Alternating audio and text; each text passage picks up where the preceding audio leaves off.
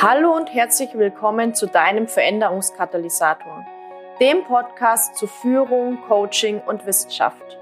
Mein Name ist Jasmin Schweiger, ich bin Wirtschaftspsychologin mit dem Schwerpunkt Führung, Gründerin der Online-Akademie für Leadership Coaching und auf der Mission, Führung zukunftsfähig, sinnhaft und nachhaltig auszurichten.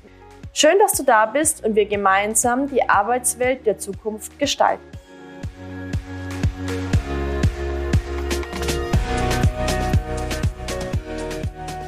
Wie schön, dass du wieder dabei bist bei meiner neuen Folge des Veränderungskatalysators zum Thema Conscious Marketing. Und zwar habe ich diese Folge für dich aufgenommen, um dir ja so ein bisschen Einblicke in meine Strategie zu geben, beziehungsweise einfach Einblicke in das, was ich wahrnehme, was mich da gerade bewegt beim Thema Marketing, was ich tue und natürlich auch um mit dir Reflexionsfragen zu teilen, so dass du auch selbst nochmal deine Marketingstrategie so ein bisschen durchdenken kannst. Und vielleicht nochmal vorab, warum findest du diese Folge auf einem Podcast, der sich um das Thema Leadership, Coaching und Wissenschaft dreht? Weil natürlich, wenn du Leadership Coach sein möchtest oder als Leadership Coach Kunden und Kundinnen gewinnen möchtest, das Thema Marketing einfach eine Rolle spielt, ja. Brauchen wir nicht drum reden. Und deswegen habe ich gedacht, wir machen das heute mal so ganz unkompliziert.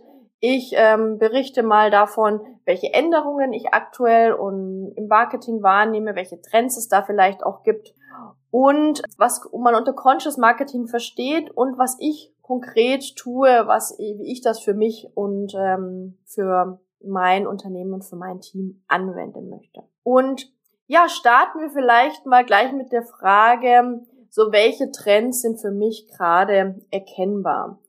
Und zwar zunächst einmal, ich betreibe ja reines Online-Marketing. Das bedeutet, ich betreibe ein reines Online-Business, das ich von Spanien, Großraum Barcelona aus führe und arbeite rein mit Kunden aus dem deutschsprachigen Sprachraum. Das bedeutet, mein Marketing fokussiert sich auf Online-Marketing-Strategien. Und da spielt natürlich Social Media auch eine Rolle. Und was ich jetzt im Bereich Social Media wahrnehme, ist einfach, dass wir nach monatelangem Lockdown oder Teil-Lockdown oder ähm, ja irgendwie auch Kontaktbeschränkungen so ein bisschen müde sind von dem, was gerade auf Social Media abgeht.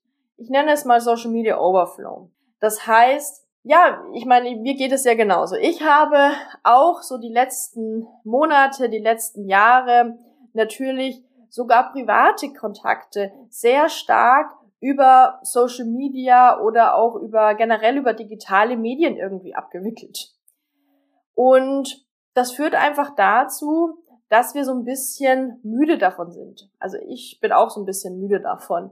Und ein weiterer Aspekt ist natürlich, dass sehr, sehr viele Social Media Kanäle jetzt auf äh, Kurzformate setzen. Also ob das jetzt äh, Shorts, Reels oder TikTok heißt, ist eigentlich vollkommen irrelevant.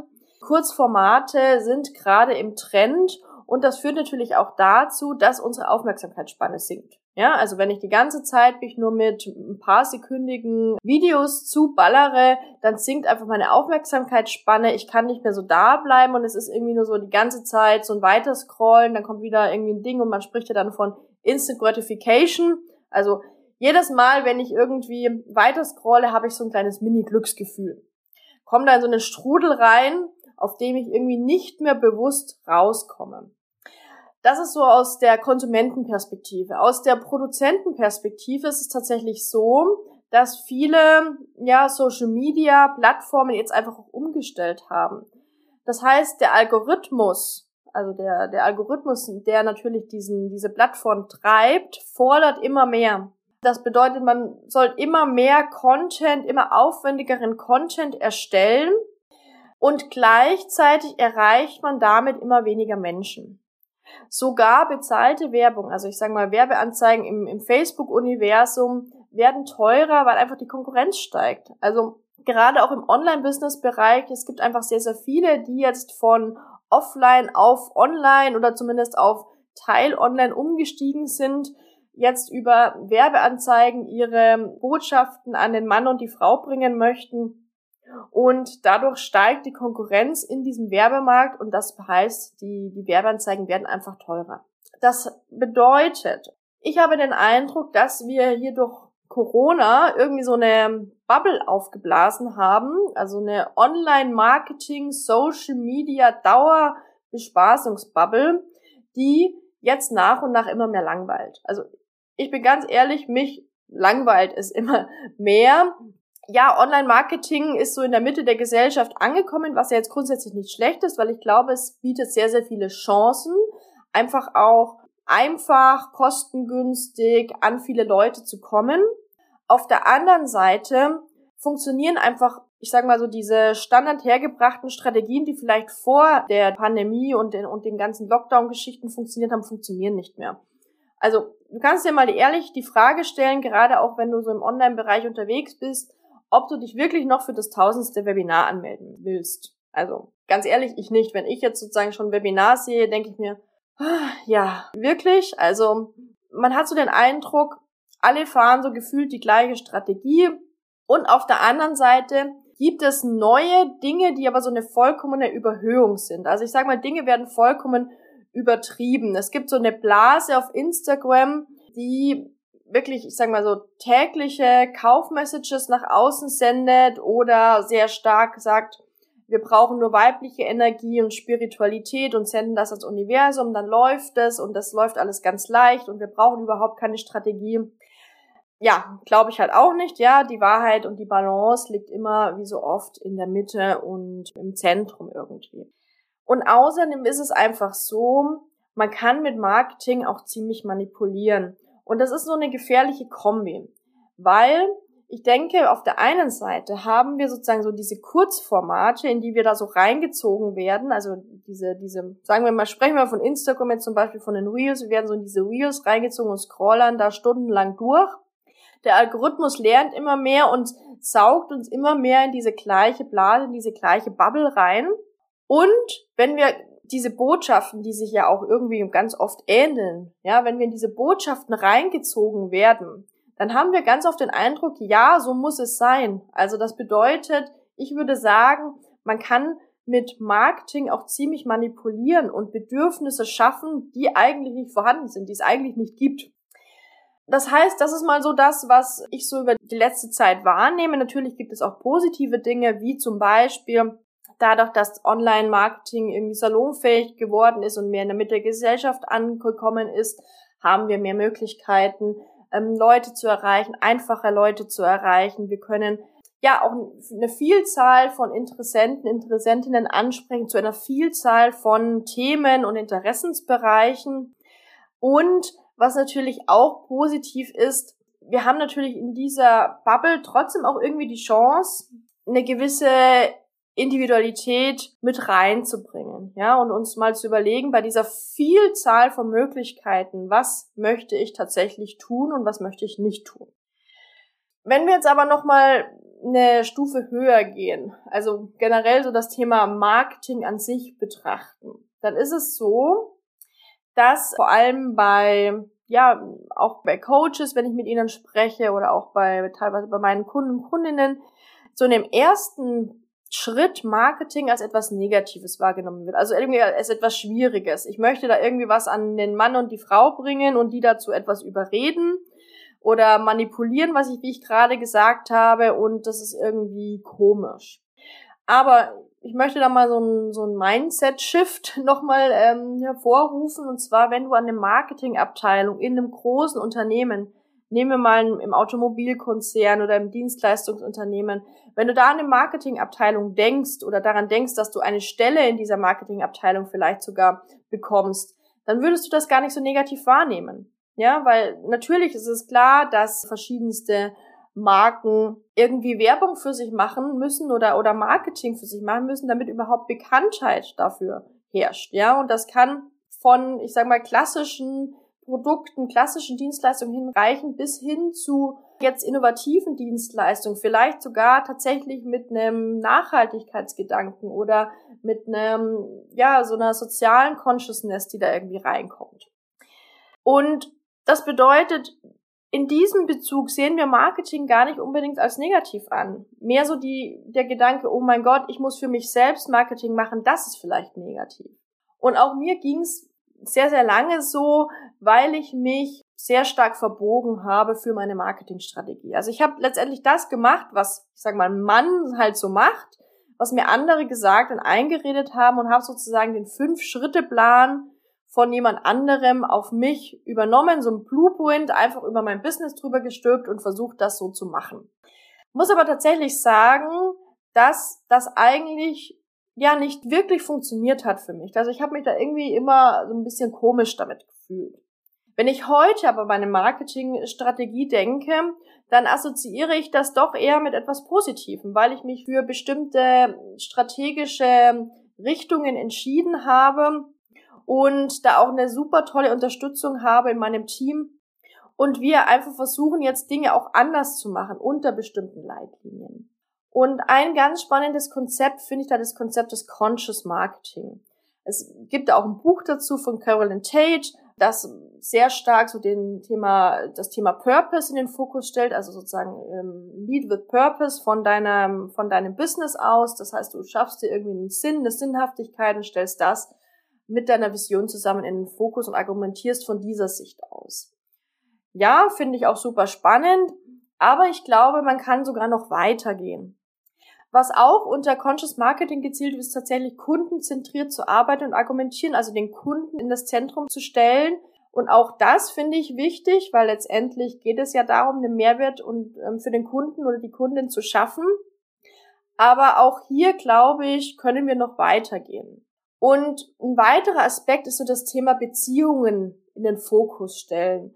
Und das finde ich sehr, sehr spannend, weil ich auch bewusst auf Premium-Angeboten, auf Premium-Begleitung setze. Das heißt, ich begleite lieber weniger Kunden und Kundinnen und dafür mit einem wirklichen Fokus, mit einem wirklichen guten Beziehung und wo ich sage, okay, ich gebe da auch wirklich meine Kompetenz und mein Wissen und meine ähm, Begleitung mit rein oder kommt auch was Sinnvolles raus für den Kunden und die Kundin. Also das bedeutet, ja, Beziehungen in den Fokus stellen, aber da kann man auch noch weitergehen, ja, weil das ist jetzt letztendlich alles sehr, sehr allgemein. Conscious Marketing heißt auch ethisch und wertezentriert zu arbeiten. Also ich für mich habe drei Werte definiert, die mich in meinem Business Handeln oder auch eigentlich in meinem privaten Handeln immer mehr ausmachen. Das ist einfach Sinnhaftigkeit. Das ist wirklich so, so ein Kernwert, wo ich sage, ich möchte Dinge tun, die auch Sinn machen. Dann Integrität, das ist für mich ganz wichtig. Ich muss sagen, das ist einer meiner wichtigsten Werte, auch privat, persönlich das ist einer der Werte, der mich am stärksten auch geprägt hat durch meine Laufbahn als Personalleiterin, weil immer wenn ich schlechtes Gefühl hatte, schlechtes Bauchgefühl hatte, da muss ich rückblickend sagen, da habe ich nicht hundertprozentig integer oder nach dem, was ich unter Integrität verstehe, gehandelt. Natürlich habe ich da vielleicht sehr hohe Ansprüche, aber das ist einfach so ein Aspekt, den ich immer sehr, sehr stark in den Fokus stelle. Also ist das, was wir tun, irgendwie integer, hat das eine Integrität. Und dann natürlich Nachhaltigkeit, was jetzt nochmal stärker für mich relevant ist. Damit meine ich aber jetzt nicht nur Umweltbewusstsein, so die klassischen Dinge, sondern damit meine ich auch, hat das, was wir tun, auch wirklich einen nachhaltigen Effekt. Und diese Nachhaltigkeit kann ich ja auch schaffen mit den Botschaften, die ich nach draußen sende, beziehungsweise mit der Art und Weise, wie ich Kunden begleite. Und das war jetzt natürlich alles sehr, sehr allgemein. Deswegen möchte ich nochmal ganz konkret sagen, was ich jetzt tue. Und ich habe mich Anfang des Jahres entschieden, wirklich bewusst hier eine Änderung herbeizuführen und nach und nach bestimmte Aspekte anzupassen in Bezug auf mein Marketing und hier immer wieder eine bewusste Reflexion zu gehen. Das bedeutet, Conscious Marketing heißt für mich, nicht nur, ja, Lead with Purpose, kundenzentriert zu arbeiten, Beziehungen in den Fokus zu stellen und ethisch und wertezentriert zu arbeiten, sondern Conscious Marketing heißt auch immer wieder mit mir selbst einzuchecken, mit meinem Team auch einzuchecken und zu prüfen, macht das, was wir tun, Sinn? Wollen wir das so? Haben wir das wirklich bewusst so entschieden? Denn ich hatte ja am Anfang so ein bisschen erzählt, was mich gerade stört, was ich anders machen möchte. Und wenn ich merke, ich bin selbst genervt von meiner eigenen Blase, äh, in die ich da durch den Algorithmus reingezogen werde, dann muss ich etwas ändern.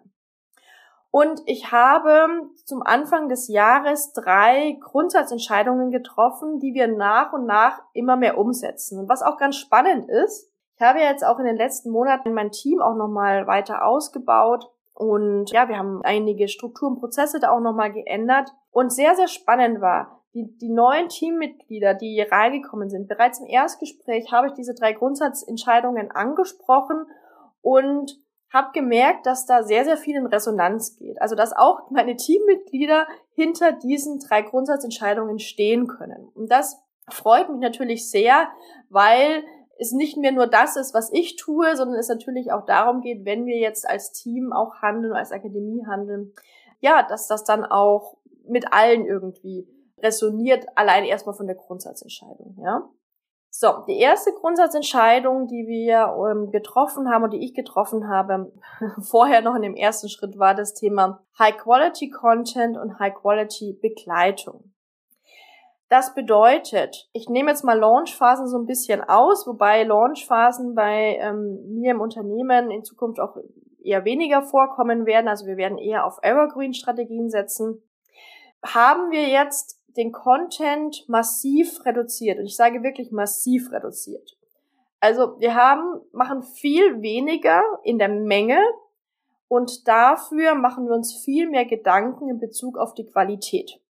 Es gibt so ja so diese alte Marketing-Weisheit, okay, du musst irgendwie omnipräsent sein, um ähm, deine Dinge an den Mann oder die Frau zu bringen oder um einfach ähm, top of mind zu sein, um bekannt zu werden für deine Dinge.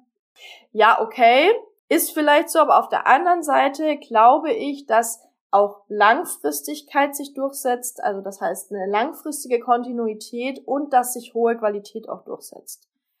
Und das bedeutet, was wir machen, ist wirklich High-Quality Content Marketing. Das wird sich jetzt in den nächsten Monaten auch noch stärker zeigen. Also zum Beispiel haben wir Anfang des Jahres ein Magazin geschaffen, das an die Newsletter-Abonnenten erhalten und wo es wirklich darum geht, nochmal ähm, ja fundierter in Dinge reinzugehen. So, jetzt haben wir zwei ähm, Exemplare davon rausgeschickt, also um schon mal die Idee rauszubringen, um die Idee zu testen. Das ist auch immer ganz wichtig, so zu testen, ja, funktioniert das.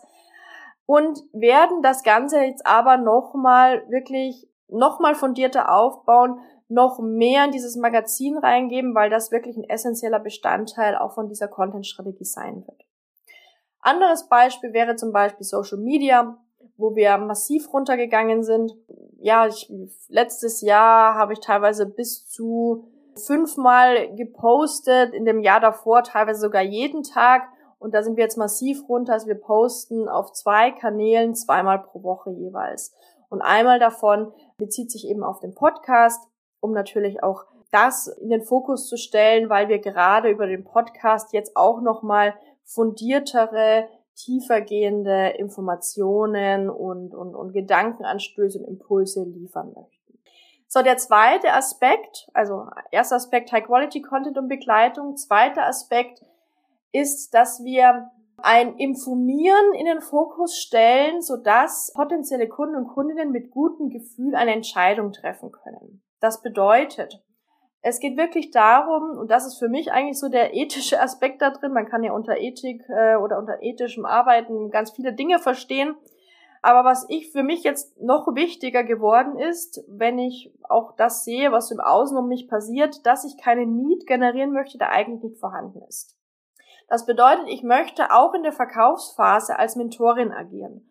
Und das ist natürlich das Schöne jetzt gerade, weil wir auch eine gewisse Palette an Angeboten haben, wo wir sagen können, okay, wenn wir miteinander sprechen, jetzt zum Beispiel im Erstgespräch, dann kann ich auch wirklich in die beratende Rolle gehen und erstmal verstehen, worum geht's überhaupt und dann sagen, okay, ich würde das empfehlen oder eher das empfehlen oder es passt vielleicht auch gar nicht. Ja, auch das sage ich ehrlich, weil zum Beispiel ein Aspekt, der wichtig ist, dass jemand, der in meine Programme reinkommt, zumindest so wie sie jetzt zum jetzigen Zeitpunkt aufgesetzt sind, dass da irgendwie eine gewisse äh, Vorausbildung als Coach vorhanden ist oder zumindest irgendwie Organisationsentwicklung, Trainerausbildung oder irgendwas in diese Richtung. Und wenn das eben noch nicht vorhanden ist und ich sage, okay, du hast doch gar keine Erfahrung und noch gar keine Vorausbildung, dann passt es halt mit der Zusammenarbeit auch eher nicht. Ja. Und auch generell, ich sage es, wir sind wirklich mehr in so ein Informieren jetzt reingegangen, wobei Informieren für mich schon auch noch eine Mischung ist aus Mindset-Themen und auch wirklich einem rationalen Informieren. Ja, also Informieren hat schon so eine breite Komponente. Im Fokus steht für mich wirklich, dass jemand sagen kann, ich kann mit gutem Gefühl eine Entscheidung treffen, ich habe ein gutes Bauchgefühl und kann mich jetzt bewusst dafür oder dagegen entscheiden. Tatsächlich muss ich sagen, dass Erstgespräche seitdem für mich und ich glaube auch für Kunden und Kundinnen einfach viel, viel schöner sind, weil man in einen ehrlichen, ernsthaften Austausch geht. Es nicht nur darum geht, jetzt irgendwie, dass jemand zack, zack, zack so in den Funnel weitergeht, sondern ja, es ein, um ein Verstehen geht und diese Premium-Angebote, diese Premium-Begleitung auch in der Entscheidungs- und Verkaufsphase sich schon zeigen dürfen. Dann kommen wir zum dritten Aspekt das ist eigentlich so der komplizierteste und komplexeste Teil, bei dem ich gerade noch einiges ausprobiere. Und zwar, ich hatte es jetzt in den letzten Podcast-Folgen, wenn du die gehört hast, ist es vielleicht schon durchgekommen. Ich hatte es immer wieder auch mehr in den Fokus gestellt. Ich möchte nicht mehr so stark dieses, du brauchst nur diesen Drei-Schritte-Plan und dann löst sich alles in Wohlgefallen auf oder gehe diese fünf Schritte und alles wird super, ich möchte, so gut es geht, auf ein One-Way-Fits-All verzichten und differenziertere Botschaften senden. Das ist nicht so easy, ja, weil ich sage mal, der Social-Media-Algorithmus liebt einfache Dinge. Weil natürlich auf einfache Dinge auch einfach mal schneller reagiert ist. Zack, zack, zack, mal kurz die Likes rausgehauen und der Post wird weiter ausgespült. Was wir jetzt aber versuchen oder was ich auch versuche, ist wirklich die Meinung mehr in den Fokus zu rücken das heißt, nach außen auch meinungsstärker aufzutreten und klarere Botschaften dazu senden. Wobei es natürlich schon so ist, dass wenn ich meinungsstärker nach außen auftrete, dass das natürlich nicht bei allen super ankommt, ja, weil so viel mein, also Meinung wird nicht immer geteilt, ich sag's mal so. Habe aber tatsächlich auch durchaus sehr positive Erfahrungen gemacht, also ich glaube, es ist wirklich so ein Reinigungsprozess, ja, passt das jetzt oder passt das nicht? Ja, also jemand, der mir folgt oder jemand, der äh, mit dem ich irgendwie über bestimmte Kanäle verbunden bin oder ähm, im Austausch bin, kann ja für sich selbst entscheiden, passt das jetzt für mich oder passt das nicht für mich. Mir geht es einfach auch darum, dass ich mich selbst auch noch authentischer fühle mit dem, was ich nach außen sende. Und bei mir kommt einfach, ist so mein ich sag mal, es ist, bei mir geht's auch sehr viel so, habe ich ein gutes Bauchgefühl dabei, wenn ich Entscheidungen treffe. Und es fühlt sich einfach komisch an, wenn ich Botschaften nach außen sende, hinter denen ich eigentlich nicht wirklich stehen kann. Also das ist eigentlich so ein, so ein Fokusthema. Das heißt, so der dritte Aspekt wirklich kein One-Way, One-Size-Fits-All, sondern ich möchte differenziertere Botschaften senden und da auch mehr in, in, in meinungsstärkere Botschaften reingehen. Hast du vielleicht schon gemerkt, Dinge entwickeln sich ja so nach und nach. Es äh, geht nicht von heute auf morgen. Aber ähm, das sind auf jeden Fall viele Aspekte, die jetzt so nach und nach, Schritt für Schritt auch umgesetzt werden. Ich möchte jetzt die heutige Folge nochmal mit Abschlussfragen beenden. Ja, also die du für dich einfach mal so als Impulse mitnehmen kannst. Und zwar natürlich neben der Frage, was, was willst du tun im Marketing und wie sieht deine Strategie aus, hatte ich noch drei weitere Gedankenanstöße für dich. Und zwar so der erste, was ist dir wichtig im Marketing? Und wenn du vielleicht bis jetzt noch gar kein Marketing machst, dann wäre so der erste Impuls zu sagen, nee, ich will gar kein Marketing machen, wird nicht funktionieren. Also denk mal wirklich drüber nach. Was mir halt wirklich total Spaß macht, ist Content zu generieren. Das heißt, wir setzen jetzt auch immer weiter vermehrt auf Content Marketing. Und ja, das ist einfach mal das, äh, da muss man sich so ein bisschen reinfinden, da muss man sich so ein bisschen reinschwingen, ja, und einfach mal ausprobieren. Aber das ist das, was jetzt zum Beispiel mir Spaß macht und wo ich mit meinem Team jetzt auch weiter vermehrt den Fokus setzen werde. Also überleg einfach mal, was ist dir wichtig im Marketing, dass da vielleicht so ein bestimmter Spaßfaktor dabei ist, dass du vielleicht bestimmte Dinge besonders gut kannst. Ich habe zum Beispiel auch mit einer Kundin 1 zu 1 eine Marketingstrategie aufgesetzt, die wir fast, ich sag mal wirklich fast ohne Social Media aufgesetzt haben, weil sie ihre Stärken einfach woanders sieht, ja. was okay ist. Es kann nämlich auch sehr wunderbar funktionieren. Ich kenne auch Coaches, die sind super erfolgreich und machen kein oder sehr, sehr wenig Social Media Marketing. Also auch das kann funktionieren. Also überleg einfach mal, was ist dir wichtig? Was passt zu dir als Persönlichkeit? Ja? Und noch eine weitere Frage wäre, wo kaufst du gerne? Also da geht es jetzt nicht darum, in welchem Supermarkt oder in welcher Drogerie kaufst du gerne, sondern du hast dich ja mal vielleicht für eine Coaching-Ausbildung entschieden oder für was auch immer. Du hast ja gewisse Entscheidungen für Angebote in deinem Leben schon getroffen. Wo du dich für Mentoren, Mentorinnen, Coaches, Trainer, Studium, was auch immer entschieden hast. Und überleg einfach nochmal, was zieht dich dabei an? Was hat dich dabei angezogen? Was fasziniert dich dabei? Was war es, was dich sozusagen dazu, ja, ne, ne, der Entscheidung dann bewegt hat? Was waren da Aspekte, die da reingespielt haben? Geh da einfach gerne nochmal für dich in die Reflexion, weil ich glaube, das kann sehr, sehr hilfreich sein. Und dann noch so der letzte Aspekt.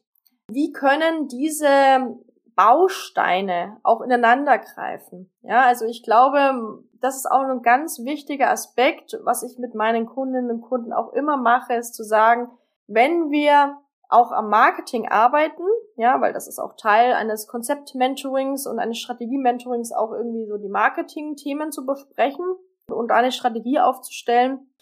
Einfach wirklich zu überlegen, wie können die Bausteine ineinander greifen. Ja, also dass nicht irgendwie das so Standalones sind, sondern wie kann das Sinn, ein sinnvolles gemeinsames Konzept sein.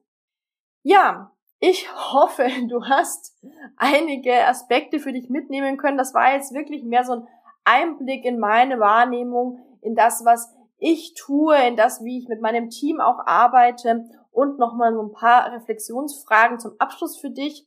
Und ich wünsche dir viel, viel Spaß beim Reflektieren und dann natürlich auch beim Umsetzen.